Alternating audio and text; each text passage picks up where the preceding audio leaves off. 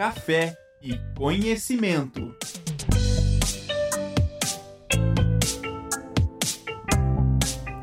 Olá, sejam bem-vindos a mais um programa Café e Conhecimento, uma parceria entre a Rádio Ninter e a Escola de Gestão Pública, Política, Jurídica e Segurança. Nosso tema de hoje é Admirável Futuro Novo.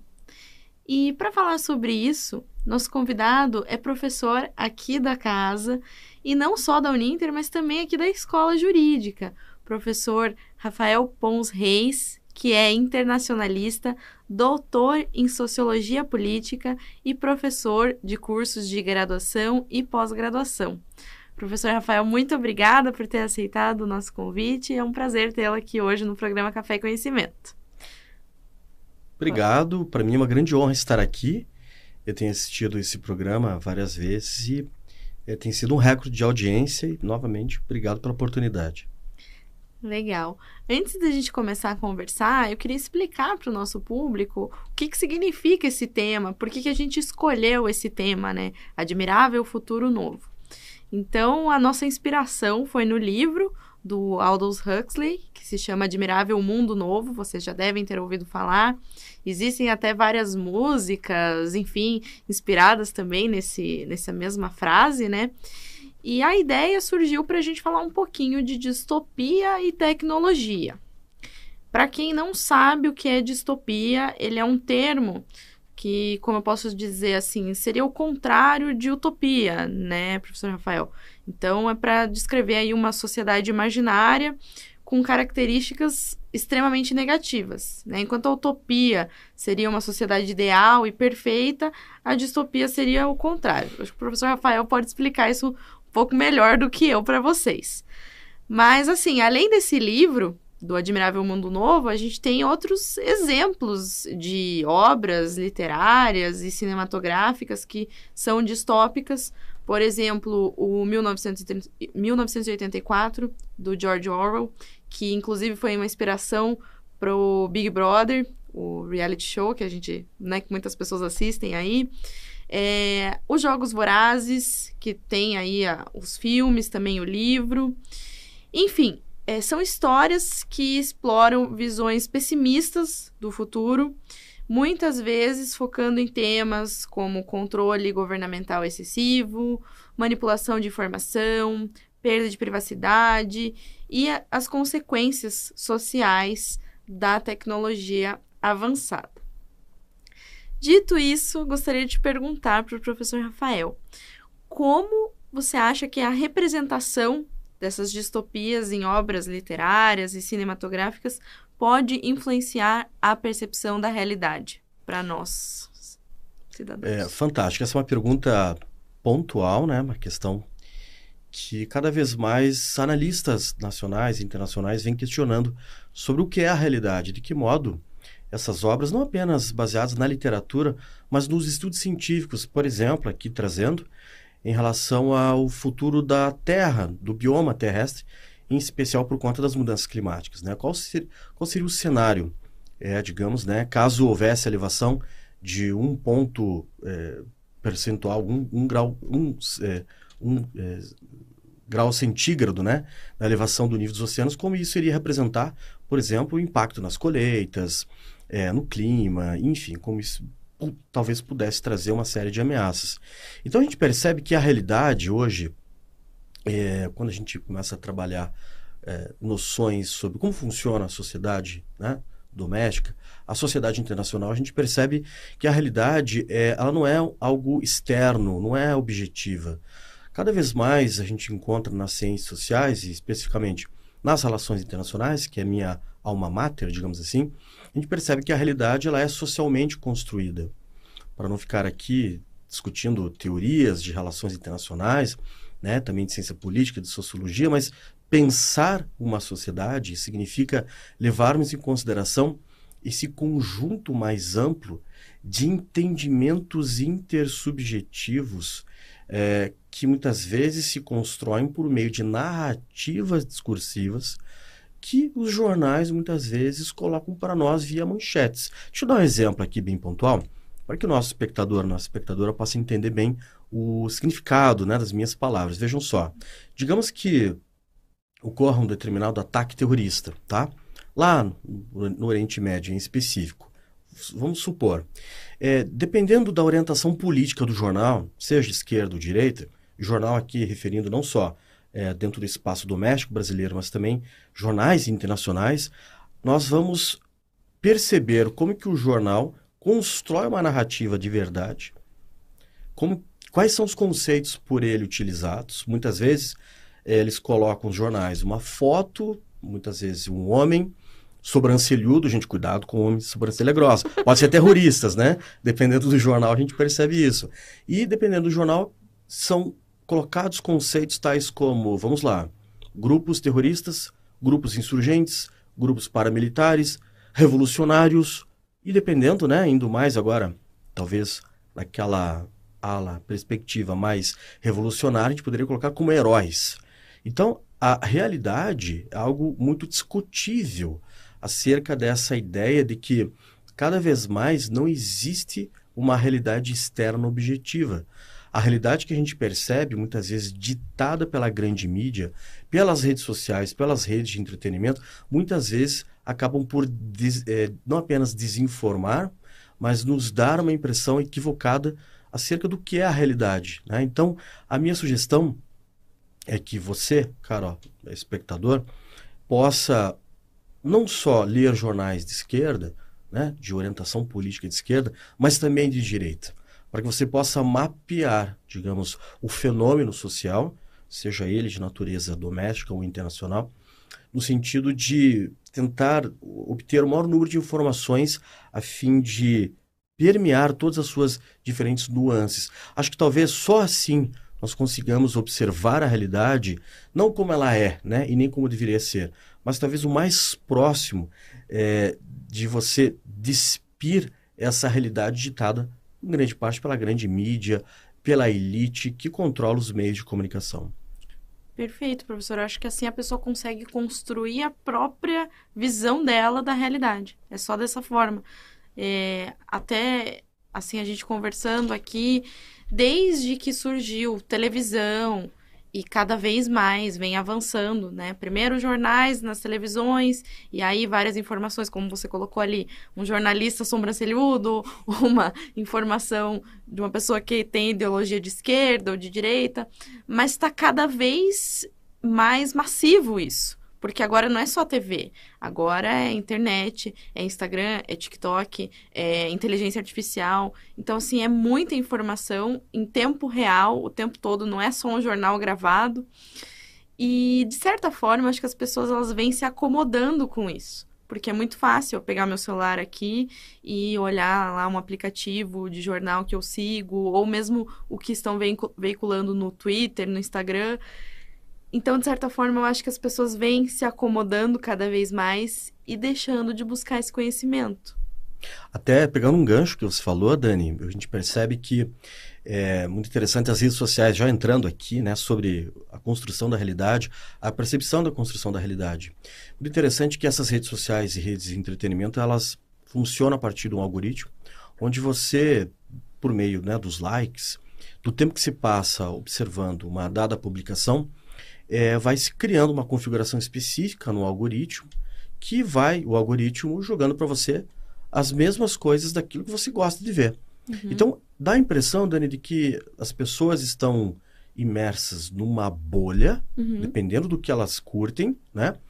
E, e só que é algo muito específico, né? A, a, esse algoritmo é, digamos assim, ele é construído a partir de um conjunto é, de likes, né? De, de, Demora-se tempo para construir. E ele é muito pessoal, ele é específico, de acordo com a utilização das redes sociais, né? Do, do usuário. Então, é, dá a impressão de que o usuário está sendo bombardeado com informações de que talvez né, exista uma ameaça agora ali na esquina, de que as Forças Armadas vão invadir o planeta, enfim. É, e é muito interessante porque isso nem sempre foi assim, nem sempre. Olha interessante, você falou, Dani, né, da rádio, da TV. Olha interessante, quando a gente olha desde o surgimento da, do rádio, lá com Tesla, né, e depois foi levado isso para a esfera comercial e depois o surgimento da TV, mas especialmente o, o rádio, muito utilizado, inclusive, nas duas guerras mundiais. Quando os jornais passavam alguma informação via rádio, todo mundo ouvia aquela mesma informação. Então, de certo modo, não havia tanto debate ou margem para discussão sobre se aquela informação era verdadeira ou não.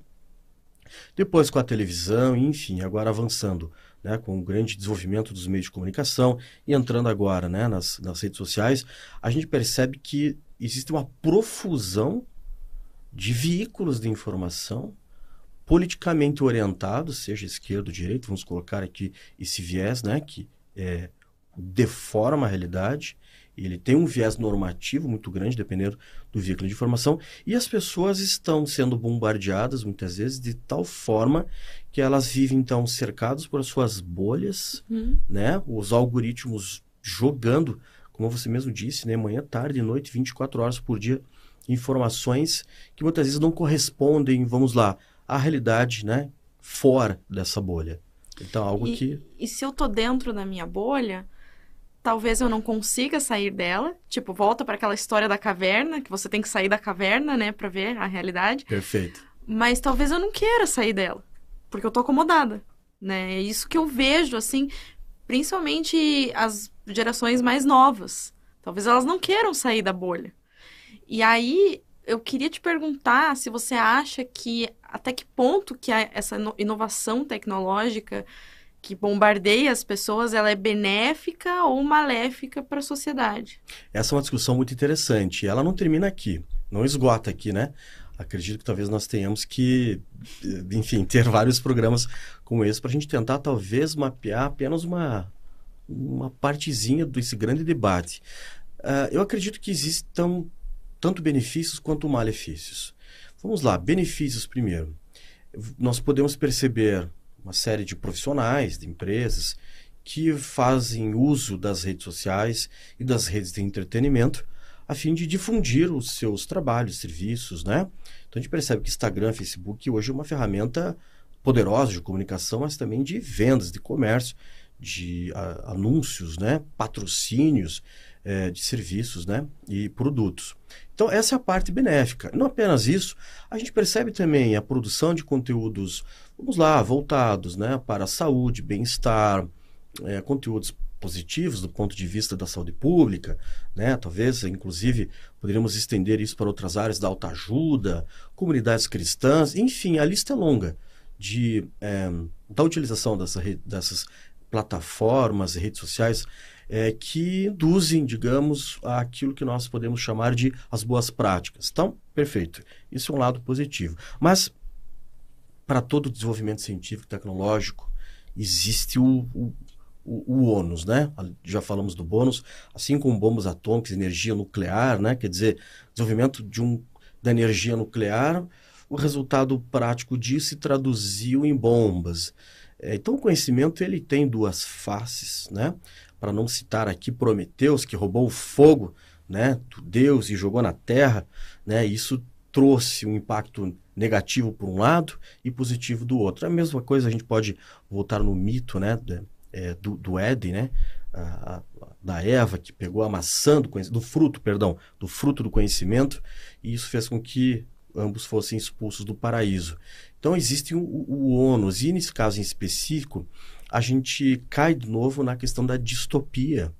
Essas obras elas nos ajudam talvez a trazer um alerta de que as redes sociais, as redes de entretenimento, elas podem massificar um tipo de informação que nem sempre corresponde à verdade, nem sempre corresponde ao que está acontecendo né, num cenário político e econômico.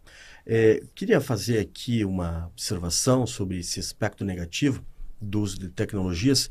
Poderíamos talvez inverter aquela lógica do Goebbels, que foi ministro das comunicações do governo é, da, do, governo de, de, Hitler, né, no caso da Alemanha nazista, Goebbels disse: uma mentira dita mil vezes se torna uma verdade. E nós acreditamos uhum. que nesse momento agora nós vamos distorcer um pouco agora.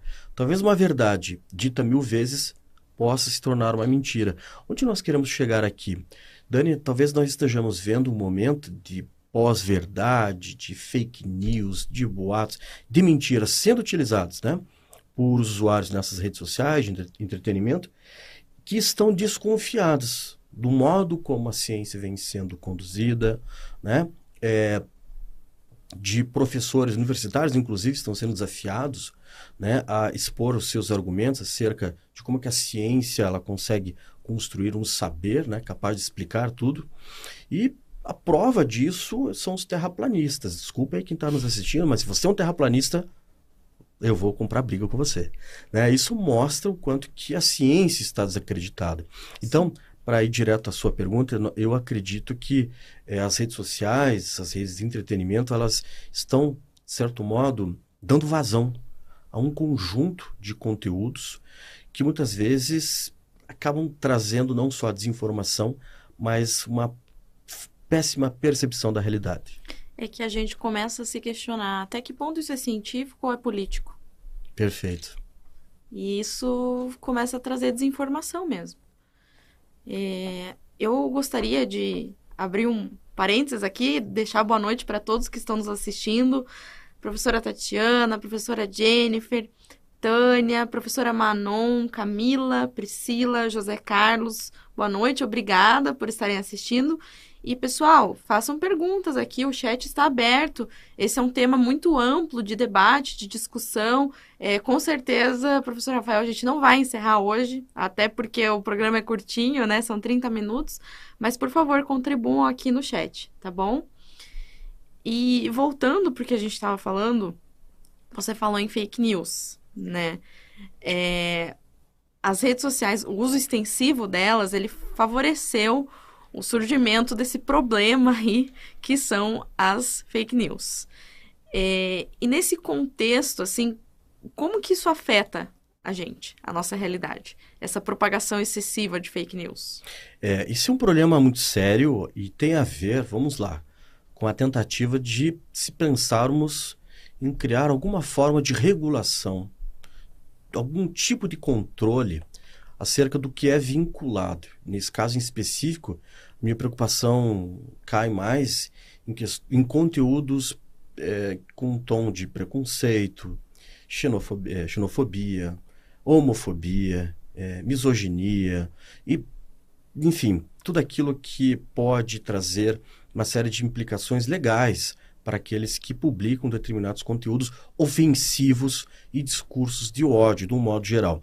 Dani, não quero me posicionar aqui em específico né, sobre um ou outro governo, mas é, puxando agora para o domínio onde, né, enfim, a gente tem bastante estudo e, e dados empíricos, a gente consegue, por exemplo, encontrar conceitos que explicam como que determinados ataques cibernéticos é, vêm desestruturando democracias por meio do uso de práticas de discursos de ódio é, de tentativas de controle, de censura que isso vem trazendo para uma série de sociedades. Exemplo pontual, nós podemos perceber na China. A China ela tem um controle muito grande em relação a tudo que é vinculado na, na sua internet. O controle do, do, Partido Comunista é algo absurdo. Gente, a China tem o, o seu próprio Google, né? tem o, a sua própria Amazon. A China criou um sistema paralelo de internet e paralelo de redes sociais Dentre eles, destacamos aqui o TikTok, que é uma baita de uma, de uma empresa né, chinesa que foi expulsa, inclusive, dos Estados Unidos. Né? Então a gente percebe que existe um controle estatal por trás é, de, de alguns governos autocráticos, como a China e a Rússia, e acreditamos que nas eleições do governo Bolsonaro, o Brasil foi alvo de ataques cibernéticos. Tanto que os analistas internacionais chamam a atenção para um conceito novo, que vem emergindo, portanto, é, nos debates, que chama-se Sharp Power. Seria a capacidade, o poder, portanto, de um país de conseguir desestruturar toda, todo o sistema de gestão, de governança de uma dada nação por meio do uso de fake news. Né? Então a gente pode perceber isso que os fake news, as, as meias, os boatos, o mundo pós-verdade, ele vem contribuindo com a disseminação de um conteúdo muitas vezes ofensivo é, nada inclusivo, aliás, é, né, ele exclui, ele expõe, ele desmascara, muitas vezes por meio de meias verdades nada científicas. E o que se percebe por parte desses internautas, em grande medida, é um descaso não só com a ciência, conforme dito, mas é, eles acreditam que as redes sociais, dentre elas o YouTube e o WhatsApp, podem ser fontes de conhecimento. Confiável. Exatamente. Então a gente vê muito doutor né, de YouTube, doutor de WhatsApp, e isso é um problema muito sério, né, Dani? É sério. E, mas tem, existe alguma expli explicação do porquê que elas, essas redes elas são um veículo de propagação de fake news, assim, ou não? Então, é interessante. A gente percebe alguns analistas, estudiosos da área digital e, sobretudo, do campo, né, do jornalismo, eles percebem que aqui no Brasil, sobretudo nas democracias ocidentais, as mídias é, é, sociais e de entretenimento elas passaram a ser eh, de certo modo, uma plataforma de ação de grupos de direita e de extrema direita. É, pelo fato de muitas das nações ocidentais não disporem de uma, é, de uma legislação robusta capaz de disciplinar, digamos assim, o que tipo de informação pode ou não ser vinculado, né, postado, é, o que acontece? As, a, esses usuários de extrema direita por meio de discursos de, de raiva, de ódio, de manifestações, né? de exclusão, vem se valendo dessa ferramenta. É como se fosse um espaço aberto e eles aproveitaram a falta de uma legislação clara e específica. Agora veja, quando a gente fala em democracias ocidentais, nós temos que levar em consideração que esse debate nos Estados Unidos está um pouco mais adiantado do que no Brasil. No Brasil, percebemos no começo desse ano, inclusive, é, estamos vendo um debate já, pelo menos há alguns anos, sobre a tentativa do Congresso Nacional de criar um tipo de regulamentação, é, no caso, criação de projetos de leis, leis, né, políticas públicas, no sentido de tentar coibir ou restringir o uso das redes sociais como, é, digamos, plataformas de discursos de ódio. Né? Então, esses grupos vêm se valendo dessa brecha, dessa lei, digamos, né? a falta de uma legislação, e fazendo uso disso para serem ouvidos. E muito interessante, Dani, a gente percebe que são conteúdos, assim, não só de, de ódio, né? mas são conteúdos muitas vezes destituídos de dados empíricos. Uhum. Isso não é verdade. Então, é um discurso, é uma batalha de narrativas, é uma guerra de narrativas. E a gente percebe agora que a verdade mesmo científica vem sendo colocada cada vez mais em xeque. É, existe uma dificuldade, né? Agora puxando para minha área, mas existe uma dificuldade do direito de regular isso, porque isso está em constante mudança. E as próprias redes sociais, um exemplo, o Facebook, né? Eu falo porque eu eu, eu vinculei um anúncio essa semana no Facebook e ele demora para te dar uma resposta se aquilo tá de acordo com os parâmetros do Facebook, se não tem nenhum discurso de ódio, se não tem racismo, se não tem, enfim, várias questões ali, inclusive do padrão do, do teu vídeo ou da tua imagem. E cada vez que você vai fazer uma alteração, ele vai demorar quase um dia para te dar aquele retorno se ele vai veicular ou não o teu anúncio. Então, mesmo assim, tem. É, é, quer dizer, é porque isso é um anúncio pago, né? Agora, se você for veicular uma informação gratuita, o Facebook ele vai. Ele vai propagar e ele vai excluir aquilo a partir de uma denúncia. Só que a partir do momento que foi veiculado, tá, tá feito. Por mais que eu apague, alguém viu, ou várias pessoas viram. Então é bem complicado mesmo essa regulação, né? É, não há soluções fáceis, mas veja, olha que interessante, nós estamos num ano em que foi lançada a inteligência artificial. Gente, isso é muito fantástico. Parece que estamos, agora caindo no primeiro ponto né, da primeira pergunta, parece que estamos vivendo uma, uma distopia. Pela primeira vez presenciamos né, a inteligência artificial, em específico o chat GPT, dentre, outros, é, dentre outras plataformas né, que estão aí avançando. É, e elas estão cada vez mais sendo adaptadas e talvez no futuro próximo, Dani, nós vejamos países governos construindo as suas respectivas inteligências artificiais, colocando isso em prática no sentido de gerir melhor não só os rumos da nação, mas de até de aplicação de recursos, seja para defesa, investimento em tecnologia, de, é, investimento, ciência e pesquisa, como a China vem fazendo por meio das, do seu conglomerado de empresas estatais, muitas dessas empresas é, tendo como é, elementos presentes nessas empresas membros do Partido Comunista. Então a gente percebe aqui a inteligência artificial sendo uma no caso, né, um dos elementos que cada vez mais fará parte da política nacional dos estados. E aí nós precisamos aqui no Brasil ter um debate cada vez mais crítico, maduro, né, para que seja possível de alguma forma, Dani, construirmos algum tipo de lei capaz de, de talvez colocar a inteligência artificial para eh, analisar tudo que é publicado, né, e tentar achar alguma solução para esse caso de forma a, a não fazer com que as redes sociais sejam apenas meras plataformas, né, é, de, de, precursoras de pós-verdade, de fake news, de desinformação. Exatamente. Professor Rafael, a gente está se encaminhando aí para o finalzinho do nosso programa e eu teria uma última pergunta mais relacionada à questão internacional, a sua área de atuação, né, maior. A gente estava conversando antes aqui nos bastidores sobre algumas séries, filmes que também são distópicas e a gente lembrou da série da Netflix que se chama é o Expresso do Amanhã, né? Expresso do Amanhã.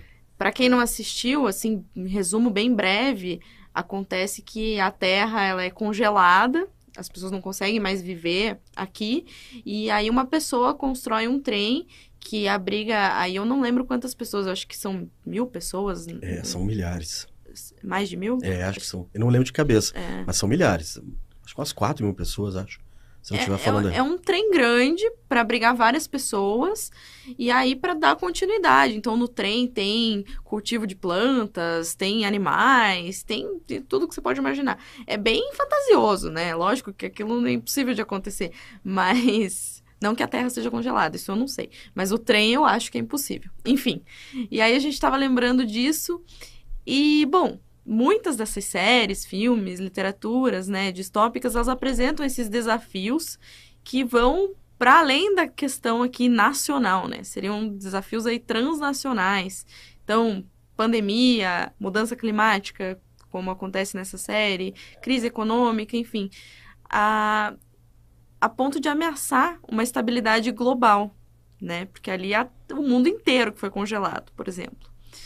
Então, queria saber se essas representações elas podem ressaltar para nós a importância da cooperação internacional e de um planejamento estratégico para lidar com esses problemas que não podem ser enfrentados, por exemplo, só pelo Brasil ou só pelos Estados Unidos, que é sempre relatado aí como o país supremo, digamos assim. É, essa é uma pergunta super relevante e por enquanto nós temos alguns desafios que precisa, precisamos superar. Vejamos, nós temos uma série de obras, Dani, e até eu gostaria de citar uma delas aqui. Claro. Que eu acho que é fantástico. Eu sou fã do Blade Runner, tá? que mistura aí um pouco inteligência artificial, robótica, cenários futuro, futurísticos, inclusive o cenário é, pós-cyberpunk, né? Tanto do, do primeiro filme quanto do último, mostrando a presença né, da cultura asiática, inclusive nos Estados Unidos. É, puxa, nós poderíamos citar talvez aqui, certamente, o filme Matrix. Nós, nós poderíamos ficar falando uma série de, de filmes, exemplos, né? É, acreditamos, eu, eu, acredito que essa, é, não só a produção desses livros, dessa, de, desses filmes e seriados, talvez possam surgir no imaginário coletivo das pessoas uma certa preocupação, um certo temor acerca, vamos lá, em ordem, né? Não só sobre o que está acontecendo na guerra na Ucrânia, porque é uma guerra de proporções cada vez mais globais. Fala-se hoje em guerra na Ucrânia e não da Ucrânia. Na, né? Sim, uhum. significa um contexto mais amplo. Acabamos de sair de uma pandemia da Covid-19, mostrando como que doenças infecciosas emergentes é, podem desencadear uma série de situações capazes de comprometer a sobrevivência dos estados e, por extensão, da humanidade.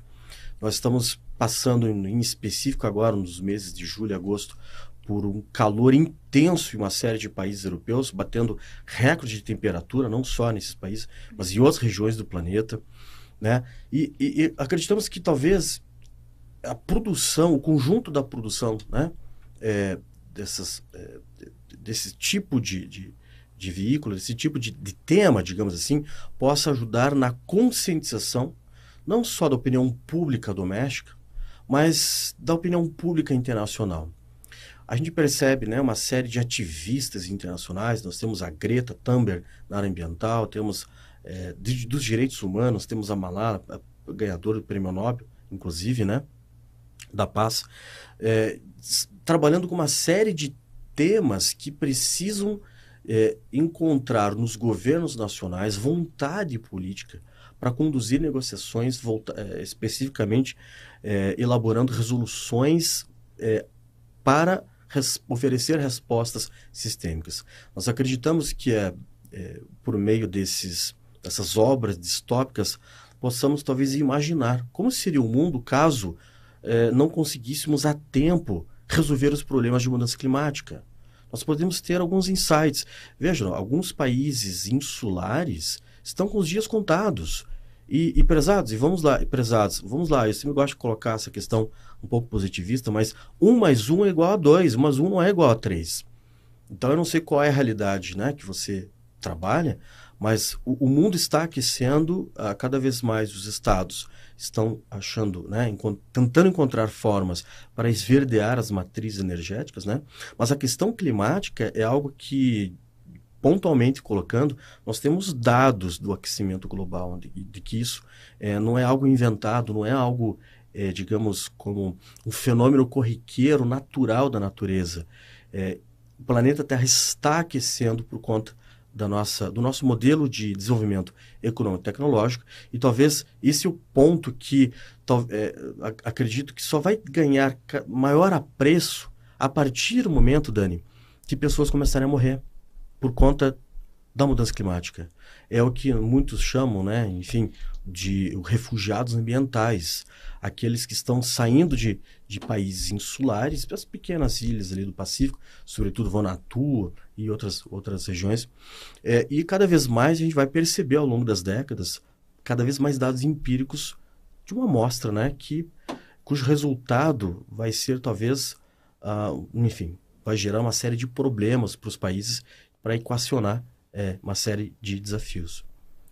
É, isso é bem reflexivo, né? Se a gente parar para pensar nisso, é quase como, claro, não se compara, mas como a questão da pandemia, da Covid, muita gente pensou, ah, não, mas isso não vai, ah, é lá na, é lá na China, isso não vai vir para cá, não, não vai acontecer aqui, só acontece lá, não vai morrer ninguém, é só uma gripezinha, né? E aí a mesma a gente pode trazer essa mesma reflexão para a questão climática. É bem, mais claro, é algo que demanda aí tempo e conscientização das pessoas e a gente realmente até já passou um pouquinho do nosso tempo aqui agora, mas eu quero agradecer professor, pelas informações valiosas e as reflexões que você trouxe para nós aqui hoje. Quero agradecer a todos que nos assistiram e eu esqueci, gente, desculpa, mas eu tenho que falar a palavra-chave, que é tecnologia, tá? Tecnologia. Para quem se inscreveu, esse programa aqui agora a gente está emitindo certificado, tá? Então, para os alunos da Uninter aí que se inscreveram, o link está lá também para vocês e é só preencher com a palavra-chave, então, tecnologia. Então, pessoal, é isso. Muito obrigada. É, professor Rafael, quer fazer suas considerações finais? Sim, obrigado, Dani, pela oportunidade. e fico aqui à disposição para os próximos Café Conhecimento. Combinado, obrigado. terão próximos.